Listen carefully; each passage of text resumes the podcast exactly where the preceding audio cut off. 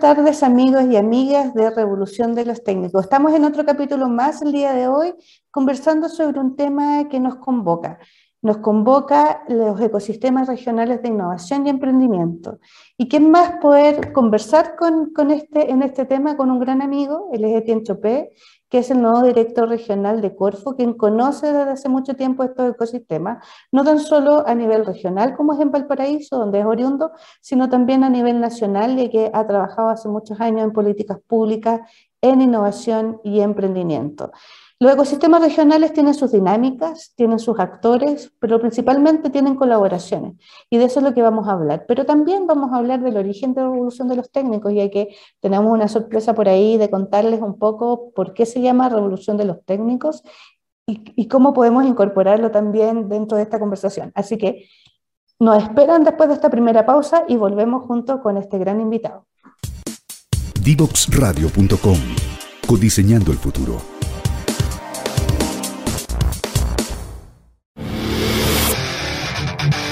Quieres descubrir el valor de las ciencias de la computación en el desarrollo de los niños y jóvenes, no te puedes perder. Día Cero. Día Cero. Todos los jueves a las 18 horas, junto a Belén Bernstein y sus invitados. Día Cero. Volvimos de esta primera pausa de Revolución de los Técnicos y recordar que hoy día tenemos a un gran invitado, él es Etienne es el nuevo y flamante director de Corfo, de región de Valparaíso, pero Etienne también, aparte de ser un buen amigo, profesionalmente tiene una larga trayectoria en innovación y emprendimiento. Él ingeniero civil químico, también es magíster en ingeniería industrial y hace un par de años obtuvo su doctorado en ciencias de la administración trabajando también en la región de Valparaíso, sobre todo mirando los clústeres en Casablanca. Así que también recordando esos momentos, bienvenido Etienne, un gusto de tenerte en este programa. Ah, muchas gracias Eli por la, por la invitación. Eh, como tú dijiste, es un honor para mí estar en la dirección regional de Corfo, es un sueño. Ha sido muy bonito, bello, intenso eh, integrarme al equipo de Corfo, también al equipo de la dirección regional. Ha sido un mes también muy intenso, de mucho bombardeo de cosas, pero nada, feliz, eh, contento de, de, posicionar a la región y que sea líder eh, en innovación, emprendimiento, creatividad, desarrollo tecnológico y todos los temas que nos apasionan por acá en la región de Valparaíso. Así que ahí vamos, vamos con todo. Estamos muy contentos y motivados. Buenísimo.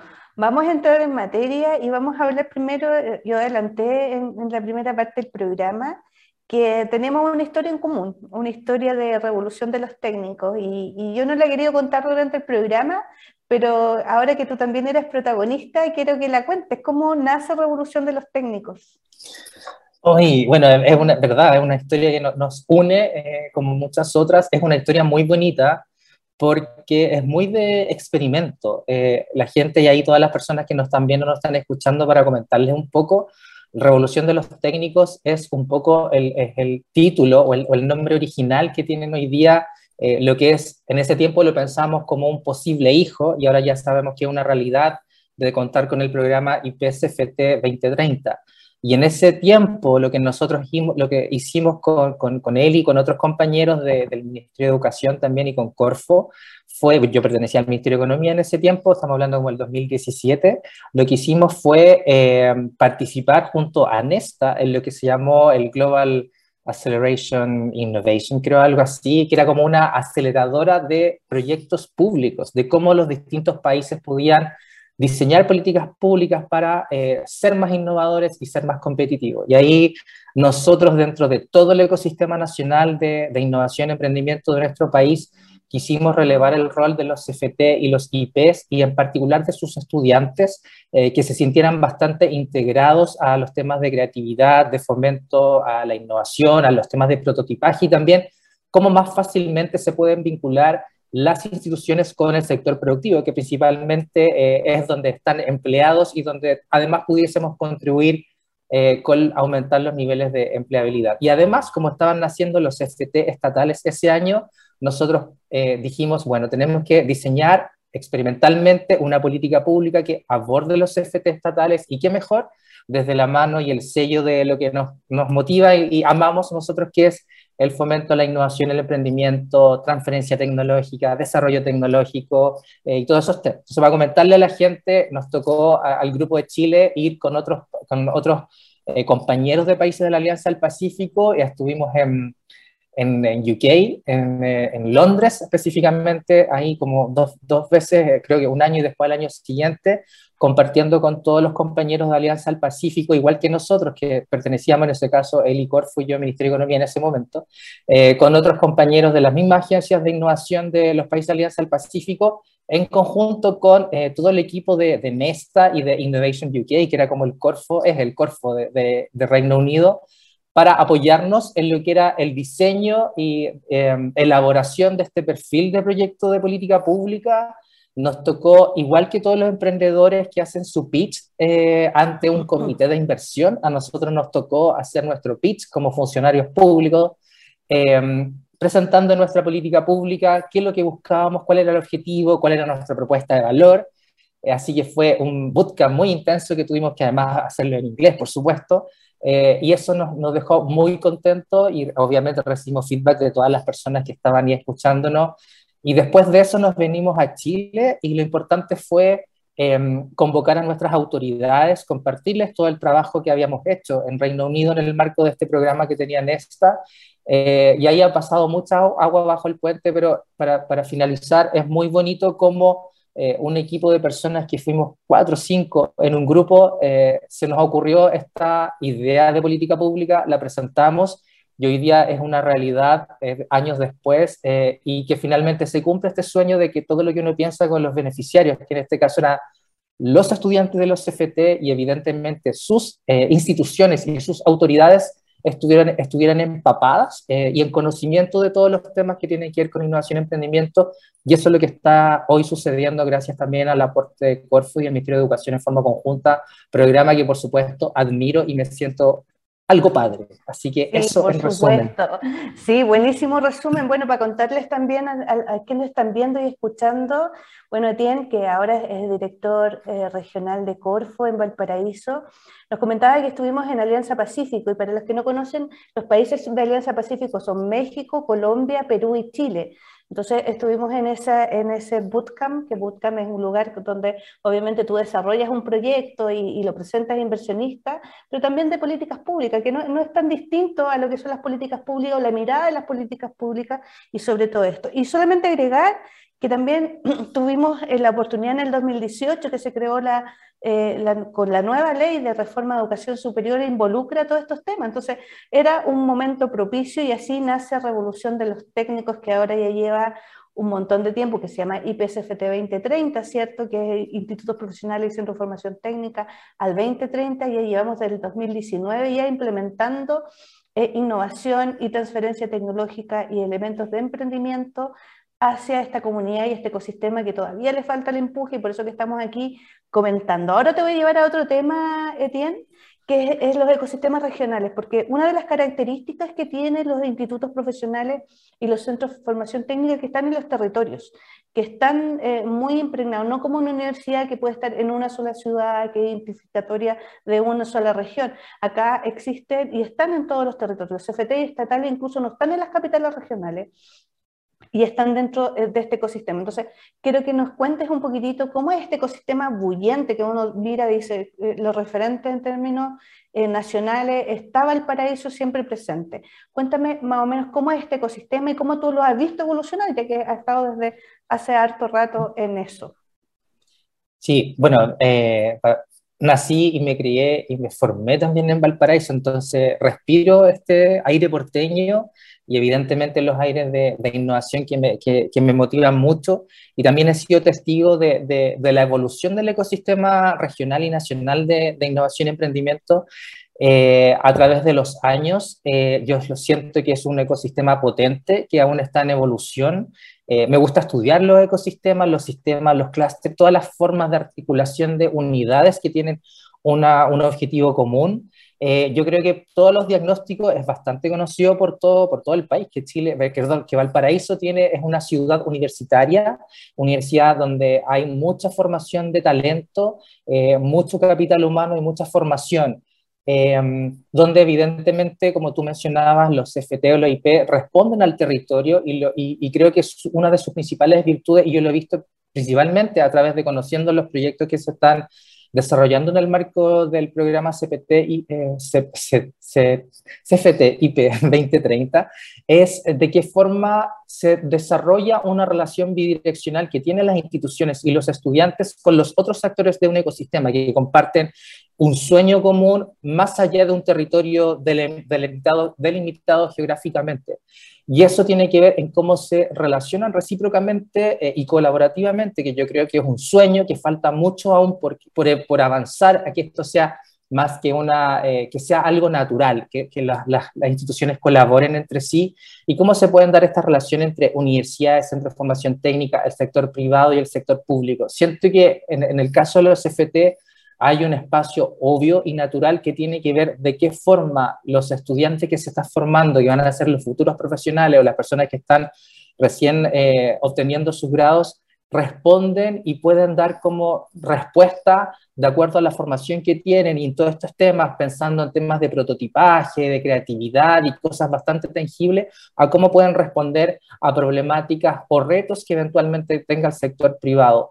Me gusta ver la forma en que se incorpora el sector privado, de repente, a los directorios de los FT, a todos los bootcamp, a todas las competencias que se desarrollan, eh, con los estudiantes, porque como lo hemos visto en otros, en otros países mucho más evolucionados, desarrollados que Chile, es natural que fluya la relación desde los técnicos con el sector privado. Y aquí está muy desde la vista en nuestro país de cómo se aborda más que nada la, la, relación universidad-empresa, más que nada desde el punto de vista de la investigación aplicada al desarrollo tecnológico. Pero dejando eso de lado, hay un espacio obvio y natural de mucho que seguir trabajando con respecto a de qué forma los estudiantes y las instituciones se abren, eh, también abordan dentro de sus planes de desarrollo estratégico cómo se vinculan con el medio, con el sector privado en particular, y existe esta relación bidireccional que le permite para formar a los, futuros profesionales con estas capacidades blandas, que son muy importantes, y evidentemente que exista esta relación con el sector privado y que el sector privado confíe eh, en las instituciones, en lo que están eh, los estudiantes desarrollando, y siempre yo digo, una, viene una empresa que tiene como un determinado reto, problema y se puede encontrar con N múltiples soluciones eh, que creo que le contribuyen a cómo también pueden abordar su estrategia empresarial. Entonces, esta relación win-win, que es natural, eh, uno desde el sector público la impulsa, la fuerza con mucho respeto, pero lo que busca justamente esta reciprocidad de, de virtuosidad también de relación que ambas partes trabajen de forma mancomunada porque hay un objetivo común. Sí, absolutamente, dices tú objetivo común, pero a veces pasa que hay muchos objetivos comunes eh, y hay mucha competencia más que colaboración. ¿Cómo ves tú el ecosistema eh, regional de Valparaíso en la colaboración? Eh, tú has estado en distintos proyectos donde hay distintas instituciones, ¿cierto? ¿Le cuesta al porteño colaborar o no le cuesta tanto? Ah, yo creo que depende. depende para qué. Yo creo que evidentemente, eh, bueno, como también trabajaba en una universidad, evidentemente las universidades y los CFT también tienen que competir sí o sí por fondos. Entonces, si tú tienes fondos individuales, por supuesto que va a existir la competencia, más aún si fueran fondos de personas naturales. Pero cuando son eh, proyectos colectivos que te impulsan y te obligan a relacionarte con el otro, y eso también tiene que ver con el respeto y la honestidad de decir, mi otro no es competencia, puede ser competencia, pero también es un complemento o un complemento a las capacidades que yo no tengo y que el otro tiene y que por supuesto tiene que existir un aprendizaje recíproco también. Siento ¿Una cuota de humildad también? por supuesto, por supuesto. Por supuesto, porque uno también tiene prejuicio y puede ver soberbia en, mm. distintas instituciones, en fin, sin, sin, ánimo de, sin nombrar, o incluso pensar en determinados como, como eh, qué sé yo, eh, unidades. Pero, eh, pero siento que cuando hay, un, hay un, un, objetivo común y un programa también detrás que te, que te impulsa a que sea colaborativo, colectivo, siento que las personas y los, los, profesionales que están detrás de las instituciones, puede ser universidades, CFT, empresas, en fin, eh, hace que tengamos un switch común y que veamos que el, el, el, objetivo final y el beneficiario final no es uno mismo, sino que son los demás, son los habitantes. esto de que sabemos que la innovación mejora la calidad de vida, la ciencia también, la tecnología, bueno, uno lo desarrolla, pero es para alguien. Entonces creo que falta todavía una evolución de, de, ser colaborativo, de ser abierto y de ser humilde. Quizás un poco a veces yo teorizo y digo, bueno, tanto fondo concursable hace que uno naturalmente compita. Pero creo que también cuando los fondos y los programas hacen que sean colaborativos, eh, creo que el, el, ecosistema se beneficia en su conjunto y pueden existir estas relaciones virtuosas que yo siempre he aprendido que para que las instituciones se lleven bien, tienen que las personas de esas instituciones sí, llevarse bien. Llevarse Entonces, bien. es un trabajo bastante personal y humano. Eso, eso te, quería preguntar porque finalmente uno diría ya, primero confianza, después colaboración, pero también han dado caso es colaboración, un poco la fuerza y después, y después la confianza. ¿Cuál es tú crees que la mejor mezcla o hay un equilibrio entre esas cosas? Yo creo que uno puede forzar en un principio y es como, y es como un poco lo que el sector público, el sector público convoca, te, te esfuerzo positivamente hablando que te juntes, y eso finalmente hace que las instituciones, las personas se conozcan, trabajen colaborativamente y después pueda ojalá ser una tendencia natural. Ahora, también pueden llevarse mal, eso hay que, hay que estar súper claro con eso. Sabemos de muchos proyectos colectivos que también eh, les ha ido mal. Pero y no porque fuera un mal proyecto, no, no. Eso, no, porque fuera un mal proyecto, ¿cierto? Sino porque no existe una química que hay, hablando que somos ingenieros químicos, una sí, química entre, entre ambos, entre sí. ambos eh, personajes que están dentro de, de, este proyecto. Sí, yo creo que hay un aprendizaje, eh, aprender a llevarse bien, a colaborar y trabajar en forma conjunta. Eh, y creo que existe, y tiene que ver mucho con la apertura y la voluntad de las personas y los profesionales que trabajamos en estos temas hacerlo. Ahora, yo tengo mi, mi termómetro de, de, la situación actual eh, y un poco también lo he compartido con, con, el equipo y también viene muy, muy levantado de ellos de, de, información de que, de que existen, y son los diagnósticos, todas las capacidades que tiene esta región de sus universidades, de sus centros de formación técnica en la formación de talento, y eso significa capacidades. Capacidades, yo digo capacidades de ciencia, tecnología, innovación, emprendimiento, desarrollo de negocios, pero esas capacidades tienen que estar articuladas con oportunidades. Y esas oportunidades son las que ofrece el sector público, tiene el sector privado, tiene la sociedad, y, y ahí siempre cuesta este match o esta, mm. establecer este propio diálogo, lenguaje entre capacidad versus capacidad con eh, con necesidad o con, una, con, lo que, con lo que necesita la gente. Una oportunidad, finalmente. Oportunidad. Finalmente que es como un match cierto entre oferta y demanda. Aunque no creas, Etienne, se nos pasó el tiempo Super. en esta primera parte, así de rápido, yo te lo dije, te lo advertí. Así que vamos a la segunda pausa, pero por favor no se desconecte, que esta conversación está súper interesante y vamos a preguntar cuál va a ser los próximos pasos de tiempo para tener todos conectados. Volvemos con Etienne Topé, director regional de Valparaíso Corfo. Vamos a esta pausa. Divoxradio.com Codiseñando el futuro.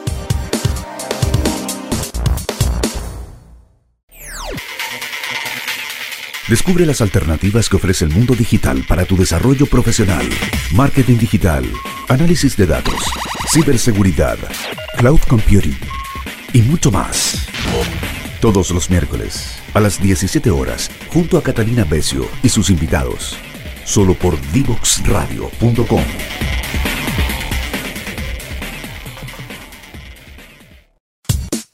Divoxradio.com. Codiseñando el futuro.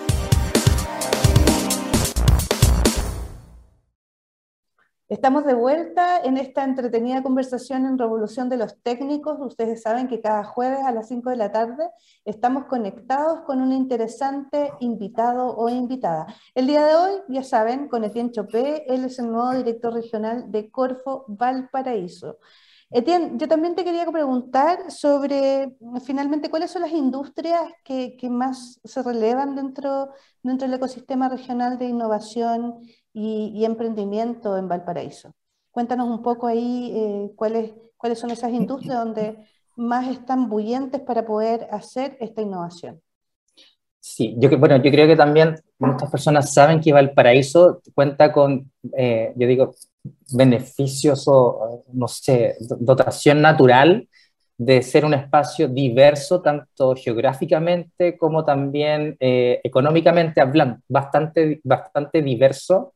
Eh, y por lo tanto, bueno, nuestro, hemos hecho en este, en este primer mes, como hemos sacado la foto, en cuáles son las principales áreas eh, o, los sectores económicos los cuales, o sectores productivos los cuales más hay, hay trabajo y evidentemente tiene que ver con el tema fruticultura, fruticultura eh, y también alimentación saludable. Tema, y eso influye tanto desde los agricultores, el tema biodiversidad, alimentos, procesados, no procesados, sus capacidades funcionales, en fin. Eh, también evidentemente, como, como muchas regiones del país, y no todas, el tema, el tema turismo también es súper importante eh, considerando las distintas capacidades o, las distintas como em, lugares que hay en esta, en esta región eh, que están muy relacionadas con cada provincia y no podemos eh, olvidar también al territorio insular, todo el tema de intereses especiales, por supuesto que, que, es muy importante, tema de construcción también, logística por, por los puertos, hay harto de comercio también y si también hay algo que es bastante transversal es eh, cómo la transformación digital como quizás una herramienta eh, o como, no sé, cómo la tecnología también puede contribuir, independiente del sector económico de, la empresa o de los emprendedores, mm. pueda eh, mejorar sus capacidades de productividad y también su, mejorar su competitividad.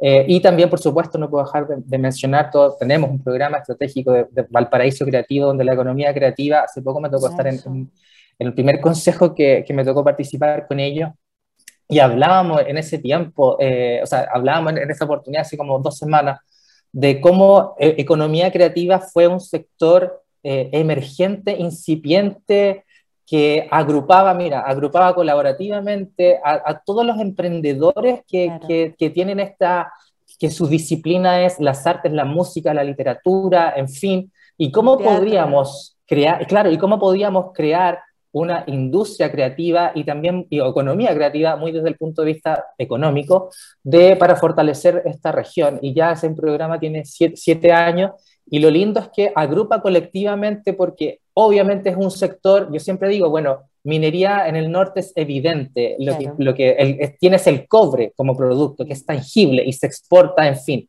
Pero en el caso de la economía, creativa es más etéreo. ¿Cómo, lo, ¿Cómo lo interpreto? ¿Qué es lo que es? ¿Qué es un producto comercial? ¿Cómo le doy el valor finalmente? ¿Cómo protejo ese valor? Todo lo que implica la economía creativa.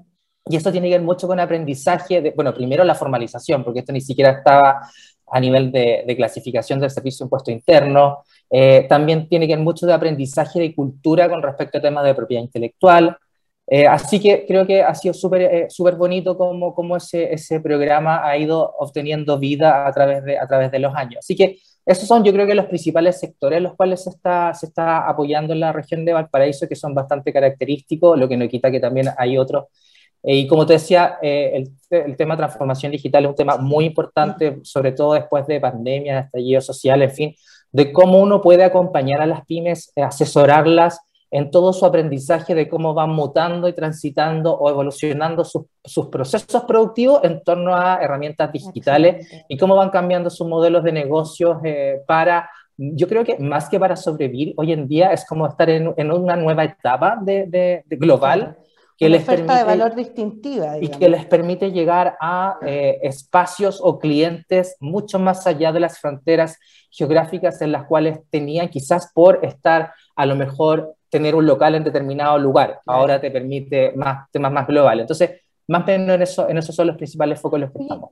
Etienne, súper interesante porque nos das una panorámica, aquí nos están escuchando desde Arica a Punta Arena, entonces claro, uno piensa en Valparaíso, conoce Puerto, etcétera, pero de repente cuesta imaginar un poco cómo es el ecosistema. Yo te quiero preguntar ahora respecto a los desafíos, tú tienes un gran desafío, conocí, estabas trabajando en la región, eh, bueno, y voy a hacer un paréntesis, a ti le gusta mucho el teatro también, así que también tiene su lado B, entonces yo creo que estás muy entusiasmado con economía creativa. Eh, bueno, pero volviendo, eh, ¿cuáles son los desafíos que tienes ahora? Porque imagínate, siempre trabajamos en conjunto, tú estás en el Ministerio de Economía, trabajaste con la Corfo muy cercana, después estuviste también en, la universidad trabajando, Centro de Desarrollo de Negocios, tenías un montón de proyectos, pero ahora que ya estás en la Corfo, de Corfo que simplemente impulsa los temas de innovación, impulsa los temas de emprendimiento, ¿qué se tiene que coordinar con distintas instituciones públicas? ¿Cuáles son tus desafíos eh, eh, en este nuevo cargo? Sí, eh, a ver, los desafíos que, principalmente hemos ido como dibujando, este, eh, tengo, hay desafíos que finalmente son colectivos como dirección regional y quiero destacar, por supuesto, la, la participación del equipo en todo este, este pequeño tiempo, que, que, ha sido corto tiempo, que ha sido, bueno, tomemos la foto de la región y soñemos la región más innovadora. ¿Y qué tenemos que hacer hacia eso? ¿Cuál es nuestro plan de acción? ¿Cuáles son nuestros desafíos y oportunidades? Uno tiene que ver justamente con lo que estamos hablando y además muy alineado también con lo que, lo que ha dicho José Miguel, José Miguel Benavente, nuestro vicepresidente ejecutivo, también en su entrevista, en todas las presentaciones que ha hecho. Uno, cómo se fortalecen los ecosistemas regionales. Yo creo que eh, eh, agradezco que este gobierno, eh, y, lo valoro mucho, y es muy rico para las regiones ser protagonistas. siempre estamos un poco diciendo, bueno, todo pasa en Santiago. Yo creo que en este momento lo que respiramos es una especie de sueño de eh, de cierto, que, tenga valor lo que nosotros hacemos, que nosotros mismos digamos eh, qué es lo que nos preocupa, cómo estas capacidades pueden responder a, nuestra, a, nuestra, a un poco lo que sucede en el territorio. Así que un tema yo creo que tiene que ver con la articulación de los distintos actores que conforman este ecosistema. Eh, por una parte nos obliga también a que exista una coordinación público-pública muy importante. Lo hemos conversado con distintos seremios, actores de, un poco actores de la, de la región como autoridades de trabajar muy en bloque, de verse cohesionado. Eh, creo que es, es, una imagen que eh, inspira que el otro te vea que tú estás de acuerdo. No, no, no es fácil, no, no, no, suele suceder y que eventualmente convocar, digamos, estar colectivamente trabajando, convoca también a los, a los, actores en forma colectiva, que era una de las cosas que nosotros estábamos conversando en el bloque anterior. Y dicho eso, eso también impulsa naturalmente a, que las distintas entidades e instituciones que forman parte del territorio de la región de Valparaíso trabajen articula, articuladamente. Yo creo que ahí el Corfo y la dirección regional tiene eh, el espacio, eh, el deseo, la voluntad, la obligación, en fin, de articular los actores, de, de, de, transformar un poco estos ciertos eh, sesgos y, nichos en los cuales están cada uno y, y un mm. poco hacerlo de forma eh, colectiva y, y, teniendo siempre en presente que aquí lo que te comentaba es, trabajamos con los temas de innovación y emprendimiento, pero, pero lo que queremos es yo siempre digo, la felicidad de la gente y mejorar la calidad de la vida de la gente. Y ese es como nuestro seteado, lo que, lo que tenemos seteado. Un tema es cómo trabajamos con el ecosistema articuladamente con los actores. Eso significa eh, hablar, con, conocer a los actores que necesitan, establecer diálogos, nivelar expectativas. Es más que tener una base de datos y ir a visitarlos porque sí, esto tiene que ver con un mensaje que uno quiera entregar y también estar súper consciente que uno va a recibir una respuesta que puede ser demandas, que pueden ser, eh, no sé, necesidades que, que puedan ser abordables. Y, y evidentemente abordable desde no solo la Corfo, también desde el lado, eh, no sé, Seremia Ciencia, Tecnología, en fin, los distintos actores. Este es un primer foco. Un primer foco. Y, y eso es súper importante porque tú dijiste alinear expectativas y, y, yo creo que eso es súper importante porque finalmente, claro, uno podría escuchar a mucha gente o podría tener, conocer la necesidad de mucha gente, pero los recursos son a veces más escasos y sobre todo porque uno tiene que equilibrar. ¿Existe, ¿Va a existir alguna priorización dentro de la dirección regional o del mismo gobierno regional? Ya que los gobiernos regionales ahora recordemos que, que tienen, son elegidos eh, finalmente, entonces tienen como un, un respaldo distinto distinto de la ciudadanía, eh, no es alguien que fue impuesto, ¿cierto?, por una administración central. Entonces, ¿hay algún tipo de prioridad, cambio climático, no sé, algo que tú, que, tú nos puedes adelantar dentro de las prioridades? Yo creo que, bueno, ya salió por la prensa, evidentemente el tema cambio climático, escasez hídrica, el recurso agua, la biodiversidad, la protección del medio ambiente, la especie, nuestra sociedad los seres humanos es un tema primordial en la región de Valparaíso. Lo tomamos también desde el gobierno regional de Valparaíso, con quien también tenemos y estamos trabajando colaborativamente y estableciendo un diálogo, porque esto es, o sea, porque tenemos que trabajar, yo digo, somos, somos, un mismo país, una misma región, mm. independiente de las instituciones, y, es, y tenemos claro cuál es nuestro objetivo, nuestro propósito, y es común en este caso. Entonces, estamos convocados y así lo estamos haciendo de trabajar, trabajar en forma conjunta, dialogando y poder también abordar el territorio en forma conjunta o bien desde el punto de vista, no me gustaría ir a, irme a los instrumentitis, pero si me tuviera que ir para allá, evidentemente uno tiene que estar coordinado para que eh, el beneficiario principal de todos los programas que uno nace, ah, perdón, hace con cariño y nacen con este sueño de política pública, tiene su real efecto y real impacto en alguien y alguien que lo necesita. Así que ese es el principal como foco de trabajar muy articuladamente con gobierno regional, con, los otras, con las otras eh, agencias públicas o servicios públicos de la región y en el ecosistema que está conformado por universidades, centros de formación técnica y también eh, las empresas que, es súper importante sumarlas también. Hay mucha, mucho tejido empresarial en la región eh, que valora en los temas de innovación, les importa y quiere trabajar en los temas de innovación. Y yo creo que ahí se produce este equilibrio que te decía yo entre la oportunidad y la capacidad que ojalá mm. tendamos a, a, este match. Así que hay harto de que, que, que mm, cultivar y articular estas distintas entidades.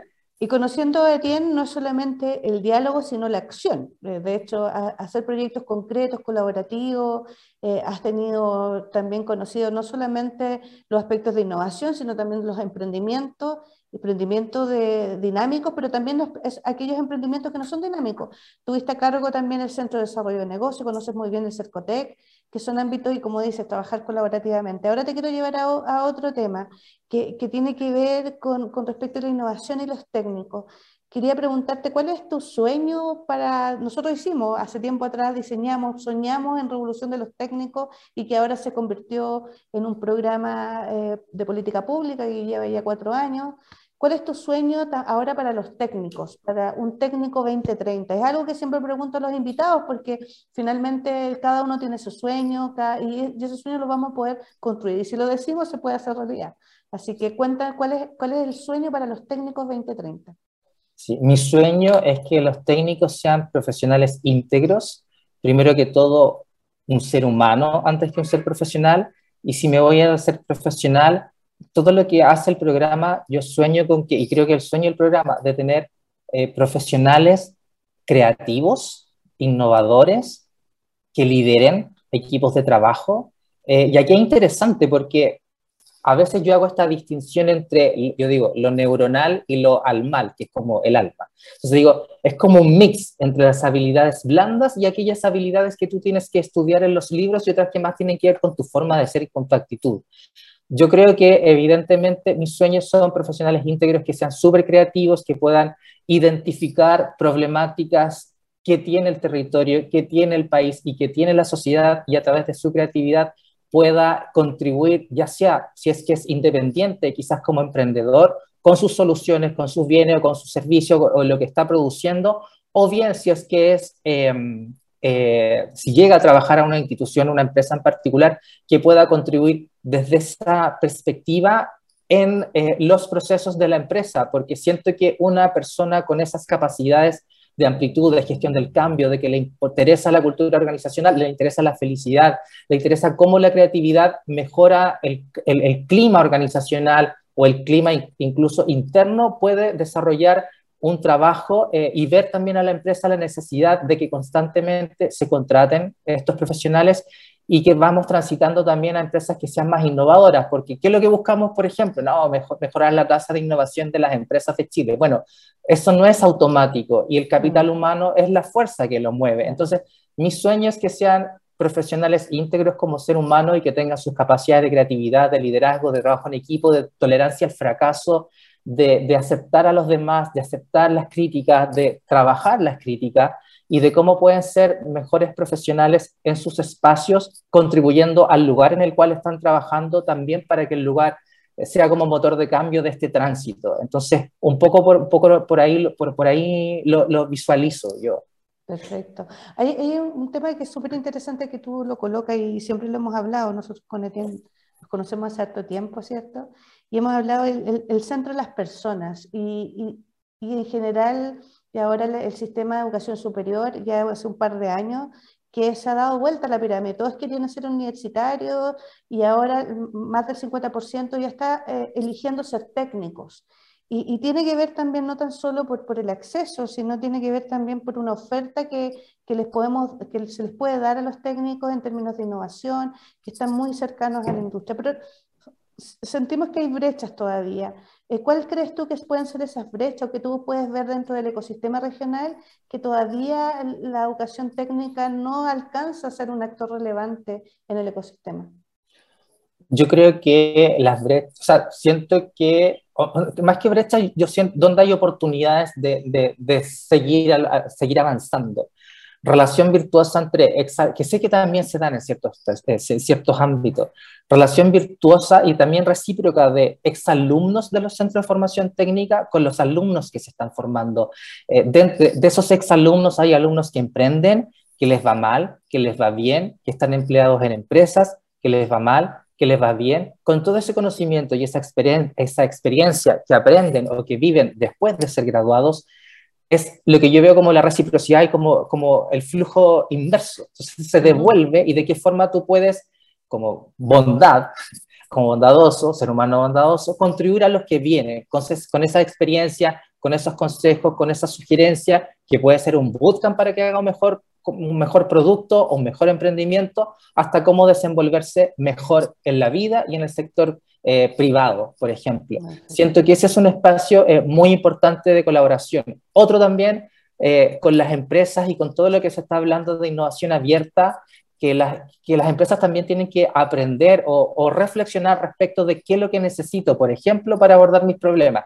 Necesito grandes proyectos de investigación y desarrollo que son muy respetables y que duran, no sé, cinco años, o bien soluciones que tienen que ir más como muy, muy como de, muy rápidas que puedan evidentemente mejorar los productos, mejorar sus procesos, donde eventualmente los profesionales técnicos pueden contribuir, incluso siendo alumnos. Creo que hay un espacio importante, dado que las carreras terminan más rápido, siento que hay más oportunidades y libertad de flexibilización curricular, de crear nuevas carreras que respondan a lo, a lo que la sociedad hoy día demanda y necesita y que tú finalmente contribuyes eh, y te formas en un periodo de tiempo que es bastante rápido eh, y que no necesariamente tendrías que, como sucede en otros países, que ir a optar por la universidad que quizás quieres ser académico con grado doctor, en fin, que es muy respetable, pero, pero sabes que es una carrera de muy, de muy largo plazo. Entonces siento que este es el espacio, más que brechas, yo veo oportunidades de diálogo, oportunidades de trabajo conjunto entre exalumnos y, y exalumnos con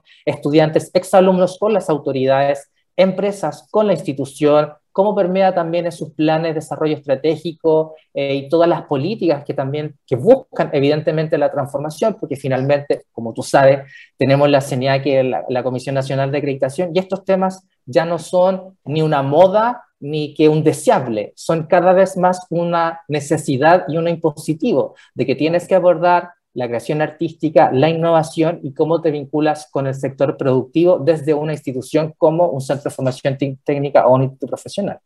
Exactamente. Hay, hay un tema que, que, lo hemos abordado y de hecho tú estuviste en el diseño de, de esta política pública junto con varios actores de la Corfo cuando en economía, que era eh, los programas Transforma, los programas que había una colaboración público-privada eh, también estaba la academia, pero sin embargo había un actor que, que hemos visto casi atrás que, que, no estaba tan presente, la sociedad civil.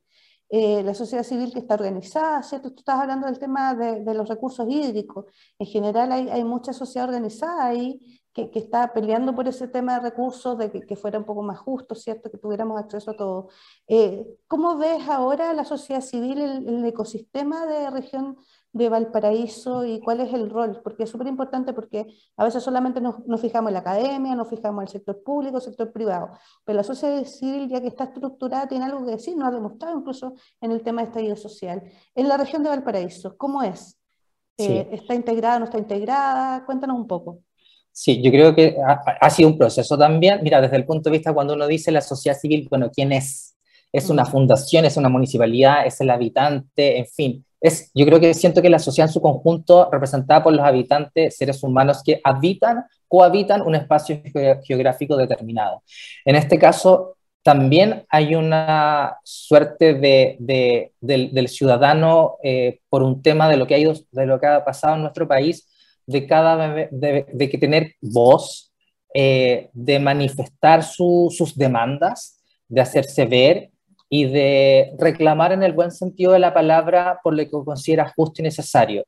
Em, siento que es una, es una sociedad cada vez más empoderada y la sociedad civil, evidentemente, como un actor importante del ecosistema, eh, yo creo que está completamente contemplado eh, la, la, Corfo también tiene que aprender cómo se acerca a ello. Siento que el, todo el tema que, que, viene, eh, estamos un poco expectantes por lo que va a venir, de qué forma también nuestro país avanza a tener una política industrial, cómo establecen mesas de diálogo, mesas de eh, levantamiento de problemas y desafíos, muy el, el tema misión orientada a cómo se abordan problemas complejos y los problemas complejos no es el problema de una empresa o de un gobierno, es el problema de su ciudadanía se levantan eh, y, se levantan, pero no, no, desde el punto de vista catársico, que es como, oh, mira, todo está mal y lo que yo necesito, en fin. No, desde el punto de vista, ok, identifica un problema, pero también propone soluciones y propone soluciones de, co-construcción y del espacio donde tú estás, en la comuna en que tú estás, en el espacio local que tú, que tú habitas, con los problemas que tiene ese espacio, en fin, de contaminación de agua, de alimentos, de, los precios, en fin. Eh, y con eso eventualmente tú lo puedes tomar desde el punto de vista de, la política pública y desde diseñar políticas públicas experimentales que aborden estas problemáticas, o como también puedes articular a los distintos actores si es, si es del lado de la ciencia, serán las universidades o centros de investigación, o si es del lado de la empresa, serán desde el sector productivo, o bien ambas, en cómo se puede trabajar colectivamente, conjuntamente, a dar respuesta, quizás no instantánea, pero sí eh, iniciar un proceso de cómo tú avanzas a construir soluciones que fueron demandadas en una política o en una metodología muy bottom-up desde los por los propios ciudadanos. y, ahí, tiene uno el rol de liderar, moderar y articular este proceso mm. que yo lo veo muy interesante porque siento que es eh, la sociedad la que levanta las necesidades hechas por, dichas por ellos mismos eh, y, uno se, y uno contribuye, se hace cargo, contribuyendo mm. también con las capacidades que te, que te mencionaba que, que, existen y que justamente faltan este, este match para dar respuesta eh, más allá de solamente decir cuál es dolor, cuál es el dolor. Perfecto. Aunque no creas, Etienne, se nos pasó el tiempo volando, aunque no creas, porque fue así como, wow, hablamos de muchos temas. Solamente quiero agradecerte, amigo, de poder haber compartido este espacio. Hemos compartido muchos espacios, pero nunca me había tocado entrevistarte y, y, poner algunos temas eh, que son súper interesantes. Felicitarte también por este nuevo rol de, de, director regional de, de, la Corfo. Yo sé que vas a hacer un gran, una gran contribución a la región. Eh, e-, eres una persona que, que, tiene mucho que entregar y, lo sigue entregando de una forma así, tan clara, tan espontánea. Así que mucha felicidad y muchas gracias por estar acá. Nada, muchas gracias por la invitación. Espero que, espero que vengas vengan muchas más invitaciones en el futuro. Así que ahí les vamos a estar contando también de todo lo que hacemos en, Valparaíso. Así que síganos en nuestras redes sociales y todo ese, todo ese tema, ese mundo. Muchas gracias por la invitación, Eli. Listo, vámonos a esta última pausa y cerramos. Con... Divoxradio.com Codiseñando el futuro. No te quedes fuera. Conversaciones de futuro para Latinoamérica. Latinoamérica. Cada martes y jueves a las 9 de la mañana en Latam 2050 con Ángel Morales. Somos Divoxradio.com.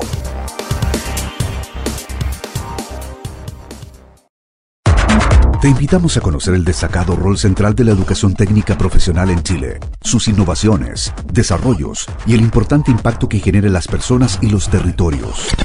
Cada jueves, 17 horas, junto a Elizabeth Zapata, solo en divoxradio.com.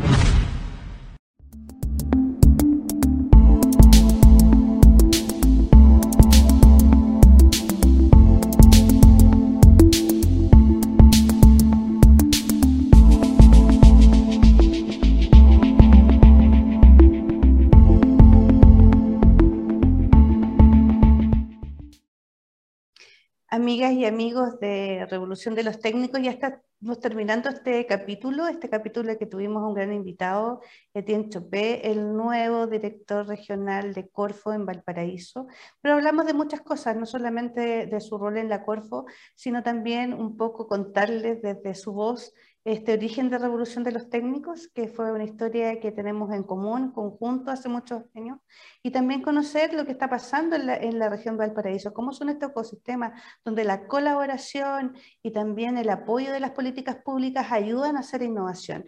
Y sobre todo, eh, también nos dijo y nos comentó del rol que ve de los institutos profesionales y los centros de formación técnica en estos ecosistemas, donde hay un espacio, donde hay que tomarse ese espacio y también creerse esta revolución de los técnicos. No olviden de seguirnos en nuestras redes sociales porque la próxima semana tenemos a otro interesante invitado.